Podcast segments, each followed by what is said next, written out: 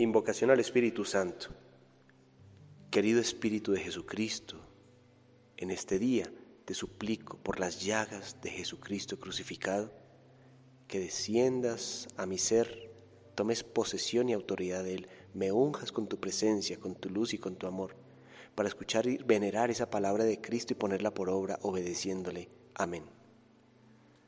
Lectura del Santo Evangelio según San Mateo, capítulo 8 versículos 5 al 11. En aquel tiempo, al entrar Jesús en Cafarnaún, un centurión se le acercó rogándole, Señor, tengo en casa un criado que está en cama paralítico y sufre mucho. Jesús le contestó, voy yo a curarlo. Pero el centurión le replicó, Señor, no soy quien para que entres bajo mi techo. Basta que lo digas de palabra y mi criado quedará sano porque yo también vivo bajo disciplina y tengo soldados a mis órdenes. Y le digo a uno ve y va, al otro ven y viene, a mi criado, haz esto y lo hace. Al oírlo, Jesús quedó admirado y dijo a los que le seguían, les aseguro que en Israel no he encontrado en nadie tanta fe. Les digo que vendrán muchos de oriente y occidente y se sentarán con Abraham, Isaac y Jacob en el reino de los cielos. Palabra del Señor. Gloria a ti, Señor Jesús. Aquí vemos a Jesús admirando la fe de un hombre que no era judío, no era israelita, no era el pueblo de la promesa elegida por Dios. Era un hombre de otro pueblo, ¿no? de los que se llamaban gentiles o paganos.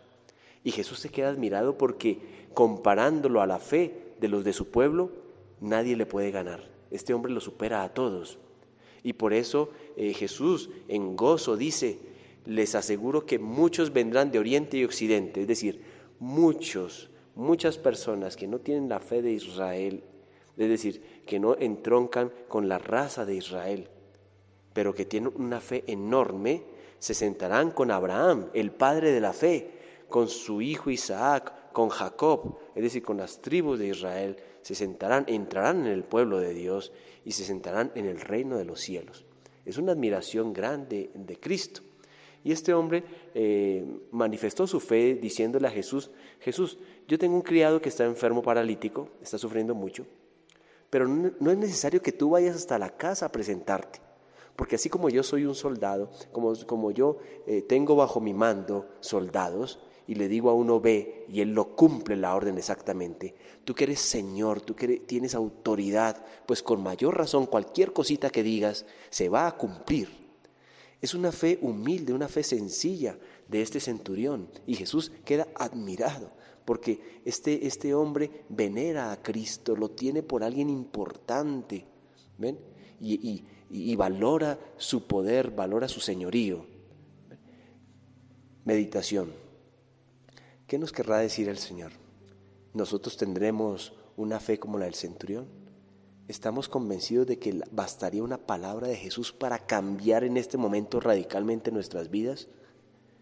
¿Confiamos en que Cristo nos ama tanto como para sacarnos de los huecos, de los problemas, las dificultades, las preocupaciones y lo que nos parece imposible? ¿Tenemos tanta fe como este hombre? ¿Creemos que la palabra de Cristo es eficaz, que Él realmente puede solucionarlo todo? Que Él nos ama de verdad. Preguntémonos esto, queridos hermanos, porque nos puede ayudar a, revisar qué fe tenemos. ¿Es una fe un poco muerta? ¿Una fe quizá teórica?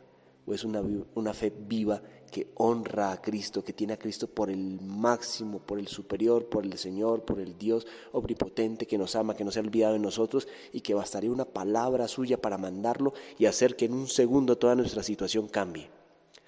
A ver, querido joven, si no tienes esa fe, vamos a pedírsela al Señor en este momento, en esta oración, en esta pequeña lección divina o lectura orante de la palabra de Dios.